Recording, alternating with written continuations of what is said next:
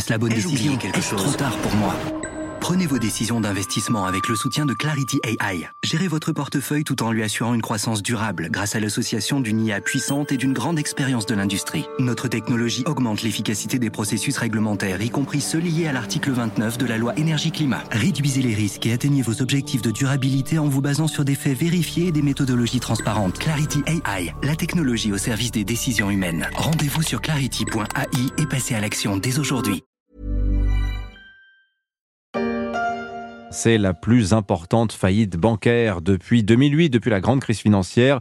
La Silicon Valley Bank et plusieurs petites banques américaines sont tombées. Ça affole les marchés financiers aux États-Unis et en Europe.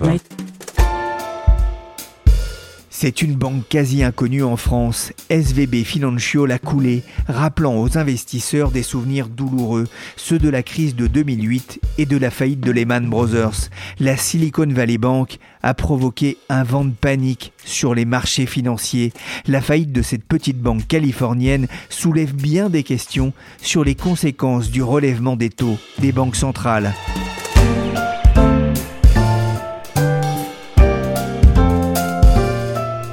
Suis Pierrick Fay, vous écoutez La Story, le podcast d'actualité de la rédaction des Échos, un podcast disponible sur Apple Podcast, Castbox, Google Podcast, Deezer ou encore Spotify. Abonnez-vous pour ne manquer aucun épisode. This weekend, clients of Silicon Valley Bank are scrambling and imploring the federal government to step in to help recover uninsured deposits over $250,000. It's the largest bank failure since the financial crisis of 2008. C'est une banque de la Silicon Valley, mais sa chute a causé une onde de choc mondial. La faillite de la 16e banque américaine a fait la une de CBS News le week-end dernier aux États-Unis, jusqu'au direct de journalistes devant la Maison Blanche à Washington, car les autorités américaines ne sont pas restées les bras croisés face à une défaillance qui en rappelait une autre, celle de Lehman Brothers en 2008. L'onde de choc s'est d'abord fait ressentir sur les marchés financiers. Jeudi soir, les quatre plus grandes banques américaines avaient perdu 52 milliards de capitalisation en bourse en une seule journée. À titre indicatif, c'est deux fois et demi ce que vaut la Société Générale en bourse. Mais comment SVB, présentée comme la banque de la tech américaine, a-t-elle pu se retrouver en si mauvaise posture? Comment cette banque, qui a dégagé l'an dernier un profit de plus de 1 milliard et demi de dollars, a-t-elle pu faire faillite aussi vite? Bonjour Édouard Lederer. Bonjour Pierrick Fay. Vous êtes chef de service adjoint du service Banque Finance des Échos. Alors d'abord, qui est SVB Financial? Alors SVB, c'est les initiales de Silicon Valley Bank. Alors une fois qu'on a dit ça, comme son nom l'indique, on parle de la Silicon Valley.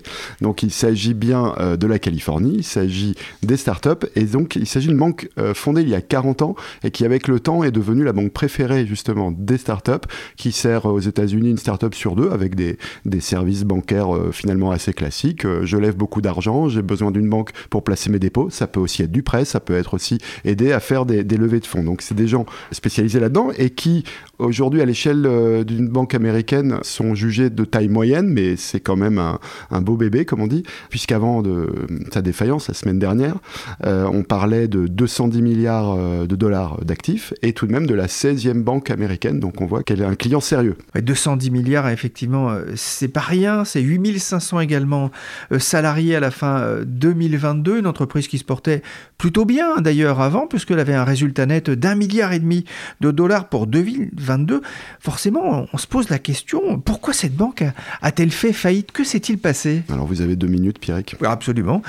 Un peu plus même. Très bien. Effectivement, le point de départ et qui est très curieux, c'est qu'on parle quelque part de la chute en deux jours euh, d'une banque en excellente santé, même si euh, ce, résultat d'un milliard cinq était en baisse et ça avait commencé à susciter des inquiétudes. Mais on parle quand même d'une banque euh, qui allait bien. Alors, qu'est-ce qui se passe dans, dans cet enchaînement Si on reprend les étapes une par une, on remonte un peu le film après la pandémie, quand il y a, ça paraît loin maintenant, mais dans un moment de, de rebond économique fabuleux avant la, avant la crise en Ukraine, avant que l'inflation s'emballe et que les banques centrales remontent les taux. On est dans une, la fin peut-être d'une cette période un peu dorée pour les startups avec des méga levées de fonds, des perspectives qui repartent de l'avant. Et là, il se passe quelque chose de très simple, c'est que les, les, entreprises, elles ont levé beaucoup d'argent et elles ont des dépôts. Du coup, elles n'investissent pas tout de suite, elles le placent massivement sur un simple compte à vue, puisqu'elles n'avaient pas d'autres solutions d'investissement à l'époque, comme les taux étaient faibles. Donc la banque se retrouve tout d'un coup avec de très gros afflux de dépôts.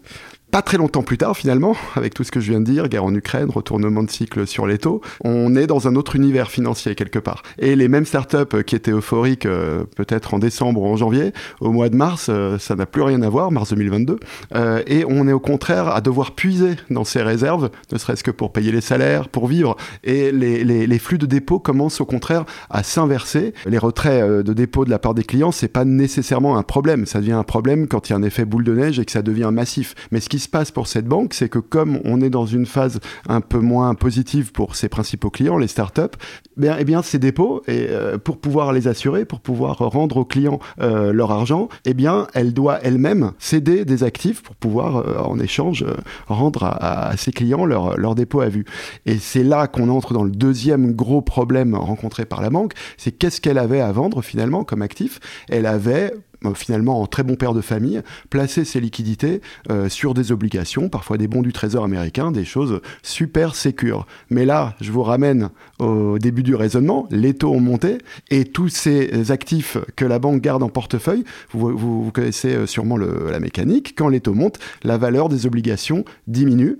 Et finalement, la banque se retrouve à devoir céder des obligations alors, elle trouve de l'argent, elle trouve des accords en phase d'elle, mais par contre, elle enregistre une moins-value d'un milliard huit à ce moment-là, et ça, c'est un, une petite euh, ampoule électrique qui s'allume au-dessus de la tête des investisseurs en disant, oh là là, euh, des moins-values, dans leur euh, bilan, ils ont plein d'obligations, ils sont obligés de, les céder à perte. La banque a sans doute euh, des besoins en, fonds propres, et d'ailleurs, c'est ce qui se passe. La banque, euh, qui n'est pas encore à ce moment-là en détresse, lance une augmentation de capital. Mais c'est le signal de, de détresse à ce moment-là pour les investisseurs. et ça, c'est le début des soucis. L'agence de notation S&P Global Ratings a abaissé d'un cran la note de crédit de la banque. Elle estime alors que les retraits vont se poursuivre. SVB, qui voulait lever des fonds pour faire face à ces retraits, ne va pas y parvenir.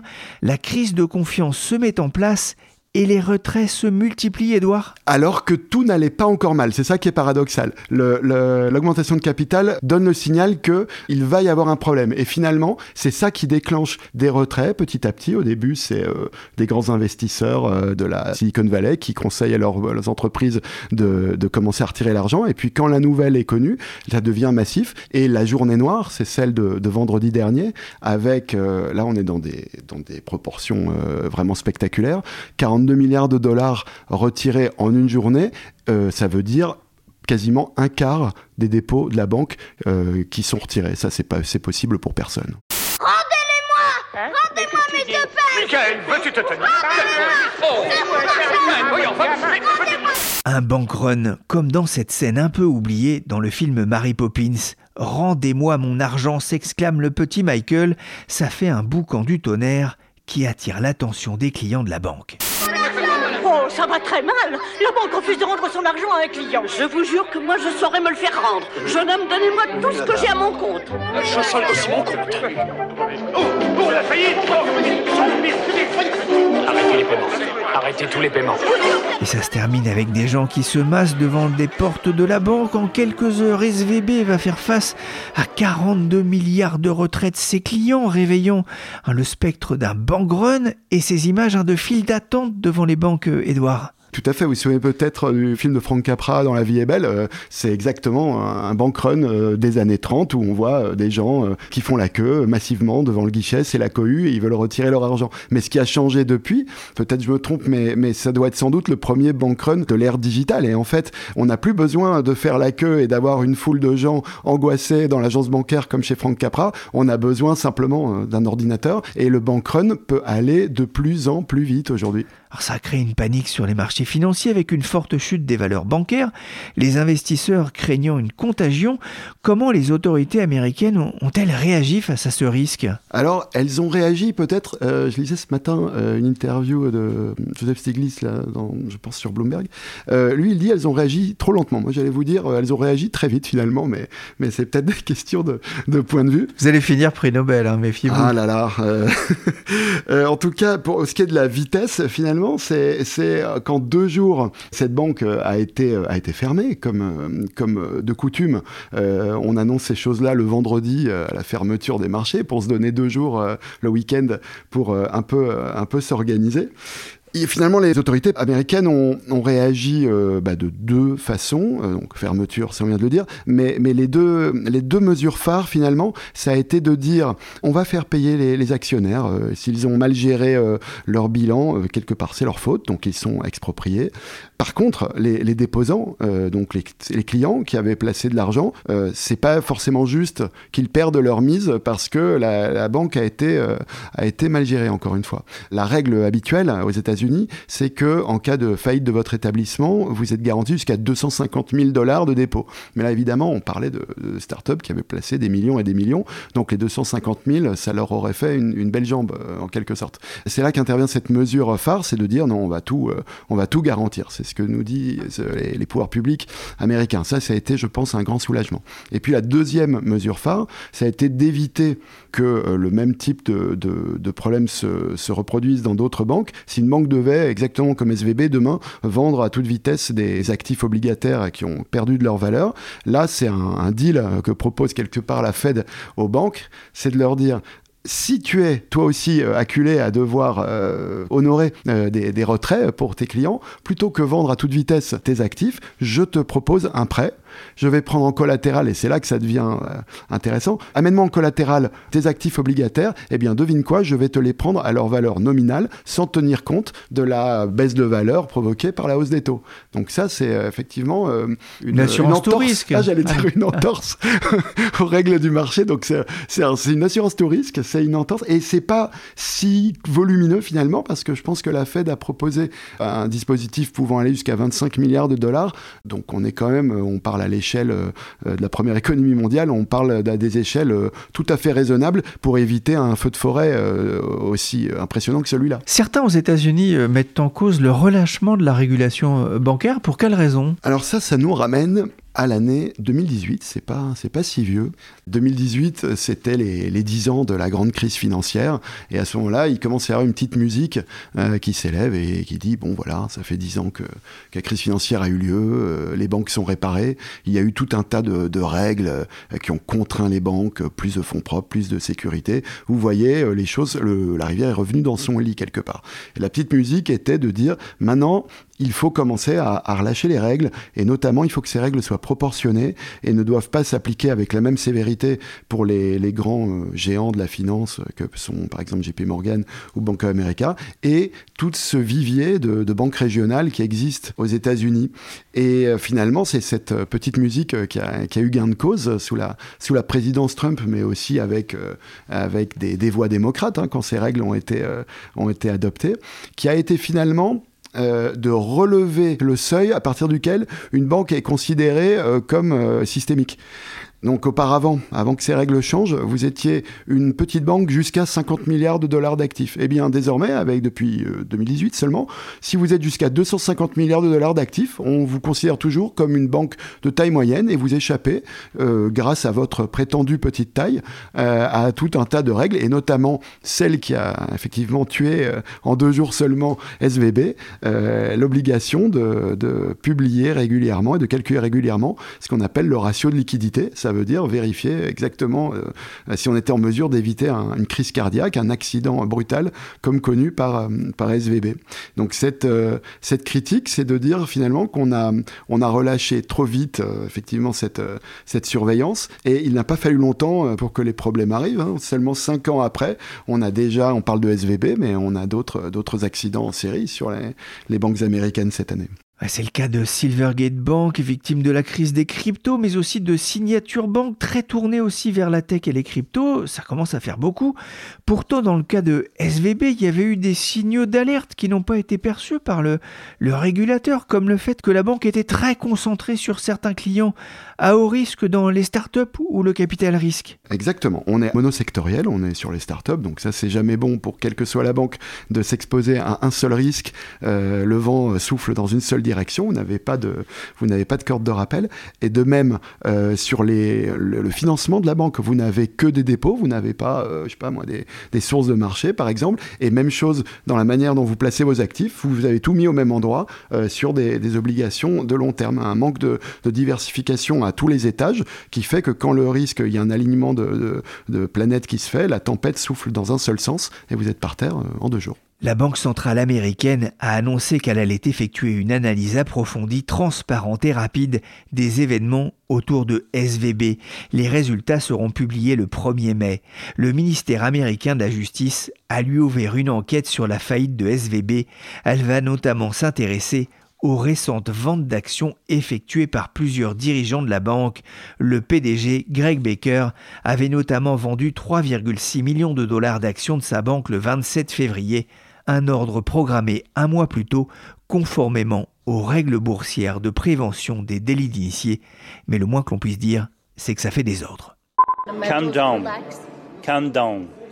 And just have a look Calmez-vous, calmez-vous et regardez la réalité. Les mots en anglais de Bruno Le Maire aux investisseurs après la chute des valeurs bancaires en Europe. La réalité, c'est que le système bancaire français n'est pas exposé à la SVB. Il n'y a pas de lien entre les différentes situations aux États-Unis et en Europe. C'est ce qu'a déclaré le ministre des Finances.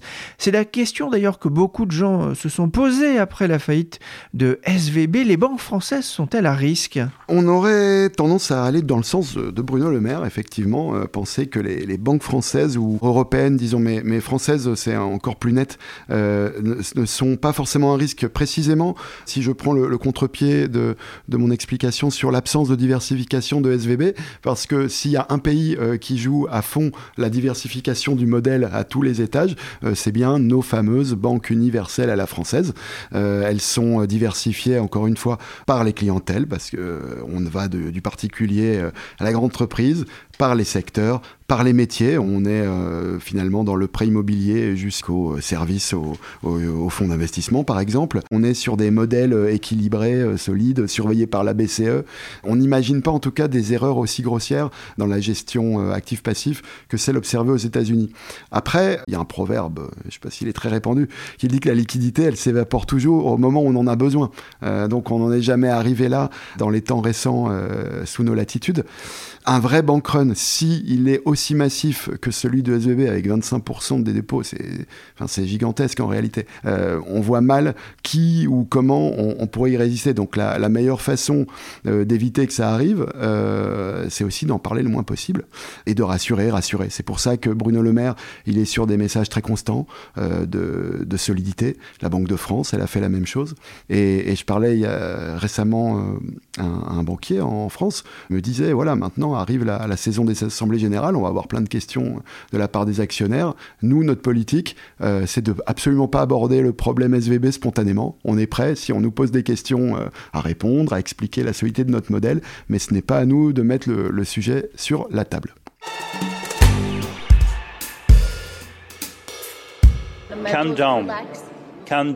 Le calme était revenu mardi sur les marchés après l'intervention de la Fed, mais en période de tempête, le temps peut changer en quelques heures. Et mercredi, les valeurs bancaires se sont de nouveau effondrées. À Paris, BNP Paribas et la Société Générale perdaient plus de 8% peu avant midi, car après les déboires de SVB, les regards des investisseurs se tournent vers la Suisse alors que les marchés s'inquiètent pour la santé financière du Crédit Suisse. Je vous renvoie d'ailleurs vers l'article des échos. Calm down, calm down. Calm down, calm down. Plus facile à dire qu'à faire, alors que le verre de la défiance semble être dans le fruit des banques. Pour en parler, j'ai appelé Christian Parizeau. Il est président d'Altair Economics, c'est un spécialiste des marchés financiers. Je lui ai demandé ce que lui inspirait cette faillite d'une banque américaine bah, Ça montre que quelque part, euh, on, peut très vite perdre la confiance dans une banque, hein, que ça va très très vite, que on voit encore que le système financier euh, dépend euh, largement de la confiance qu'on lui accorde.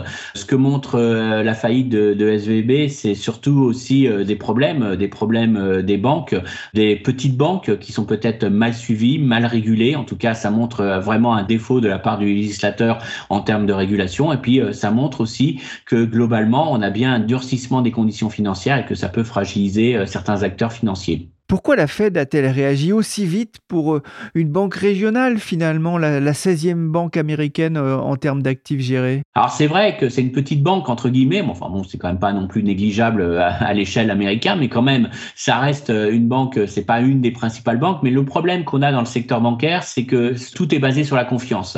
Et le vrai risque, est ce que voulait éviter la Banque centrale américaine, c'est ce qui s'était passé en 2008, c'est qu'à face à les difficultés d'une ou deux banques, hein, on ait un euh, vraiment un marché monétaire qui se fige complètement, et ça, ça a été euh, véritablement problématique. C'est pour ça que les marchés peuvent rebondir très vite, hein, parce que si on voit que la confiance n'est pas atteinte et que, donc n'y a pas d'effet contagion, donc très vite on est rassuré, mais c'est un peu autoréalisateur cet aspect-là. Et donc euh, ce que la Banque centrale a voulu éviter déjà, c'est qu'il y ait un problème de liquidité, que les banques ne se fassent plus confiance, qu'elles ne se prêtent plus entre elles, et donc on est de nouveau à, quelque chose d'assez proche de 2008. Donc on a évité ça, et puis l'autre élément, alors ça ça dépend plus du Trésor et puis euh, de l'organisme de tutelle américain qui est la FDIC, c'est qu'on a voulu aussi préserver euh, les personnes qui avaient mis des dépôts euh, auprès de cette banque, parce que là, ça touchait très clairement des entreprises. Hein. Du jour au lendemain, ces entreprises faisaient face à un gel de leurs comptes courants, ne pouvaient plus payer leurs fournisseurs, et là, on était sur un risque véritablement de défaut en cascade. Alors, c'est toujours le même problème, hein. on a toujours le même problème, on veut pas ce qu'on appelle le moral hasard, on dit on va pas sauver des gens qui prennent trop de risques, on veut pas être là pour secourir euh, des banques en difficulté, mais on s'aperçoit que le jour où il y a un problème bancaire, eh ben on peut pas se permettre qu'une banque fasse faillite. En tout cas, on peut pas se permettre que les choses se fassent de manière désordonnée et que ça entraîne des effets de contagion. Donc euh, la réaction a été rapide, mais elle était obligée pour éviter qu'on ait un coût de main beaucoup plus élevé. On a appris avec Lehman qu'il faut pas mettre en faillite une, banque comme ça de manière euh, drastique. Il faut gérer ces mises en faillite. Oui, c'est vrai que tout de suite, hein, le spectre de la faillite de Lehman Brothers est revenu sur le devant de la scène. Hein. Beaucoup s'inquiétaient des risques euh, d'une nouvelle crise financière, euh, à l'image de ce qui s'était produit en 2008, où tout avait commencé aussi par la faillite d'une petite financière américaine. C'est Jean-Marc Vittori qui le rappelle dans les échos, la New Century Financial. Ce risque de nouveau Lehman Brothers est aujourd'hui écarté? Alors, il est écarté euh, en, aspect euh, liquidité. Hein. Très clairement, aujourd'hui, euh, la Banque centrale américaine a appris depuis 2008. Elle sait que on peut pas laisser une défiance s'installer, et donc d'où cette réaction très très rapide. Le vrai problème aujourd'hui qui se pose, hein, c'est très clairement pour la Banque centrale américaine de comment poursuivre la remontée de ses taux directeurs. Est-ce que véritablement ça ne devient pas dangereux? Est-ce que c'est un élément qui peut vraiment fragiliser le secteur financier américain? Donc déjà, ça pose un vrai problème de politique monétaire pour les prochains mois, pour les prochaines semaine. En tout cas, va falloir être beaucoup plus prudent. Ça, c'est quand même un élément euh, d'alerte.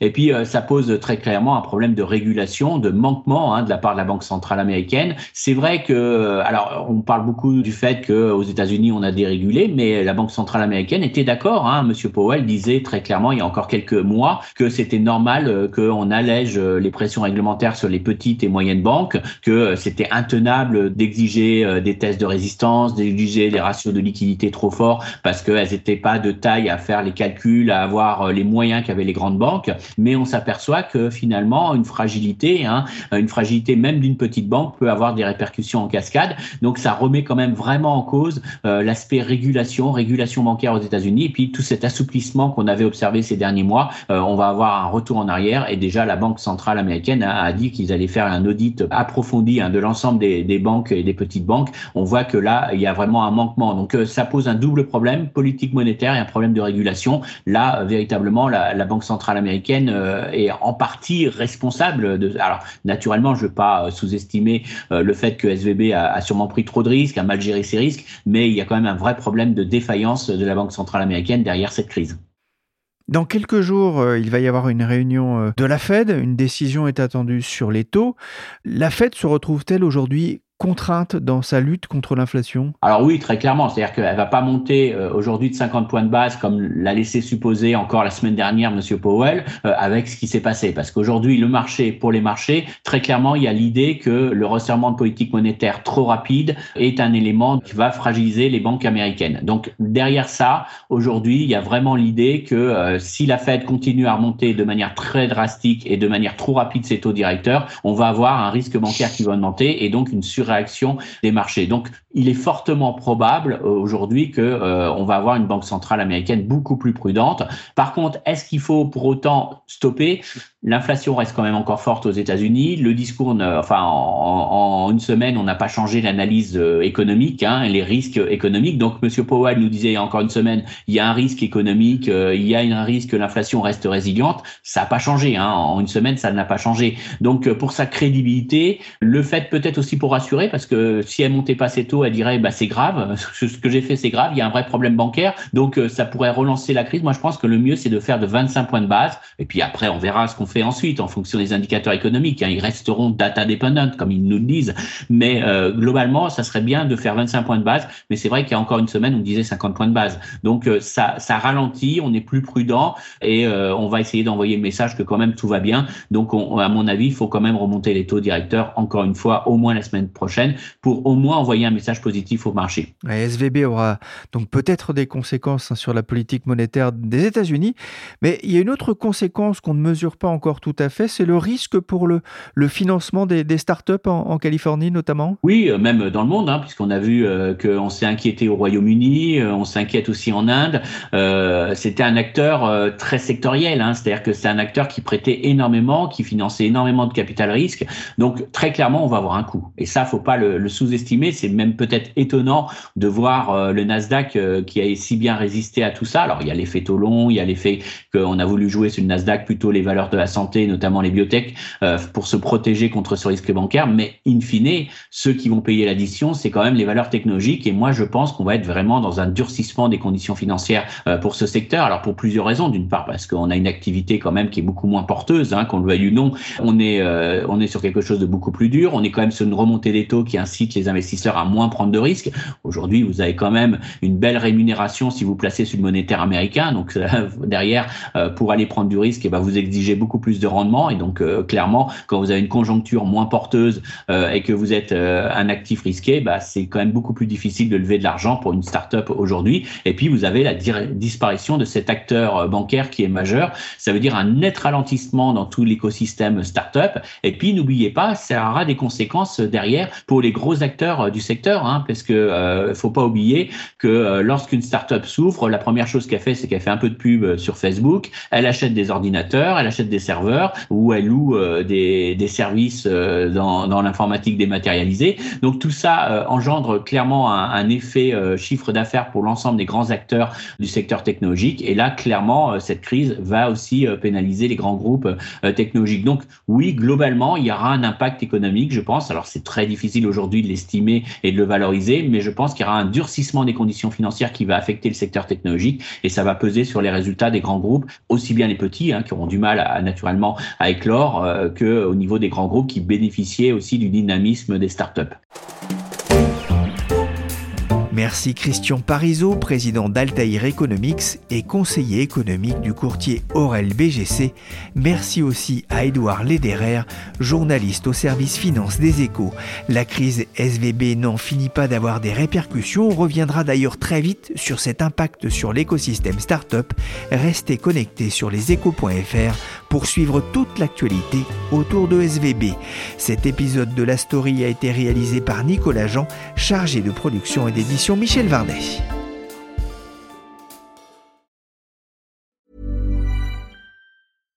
When you drive a vehicle so reliable it's backed by a 10 year, 100,000 mile limited warranty, you stop thinking about what you can't do and start doing what you never thought possible. Visit your local Kia dealer today to see what you're capable of in a vehicle that inspires confidence around every corner. Kia, movement that inspires. Call 800 333 4KIA for details. Always drive safely. Limited inventory available. Warranties include 10 year 100,000 mile powertrain and 5 year 60,000 mile basic. Warranties are limited. See retailer for details.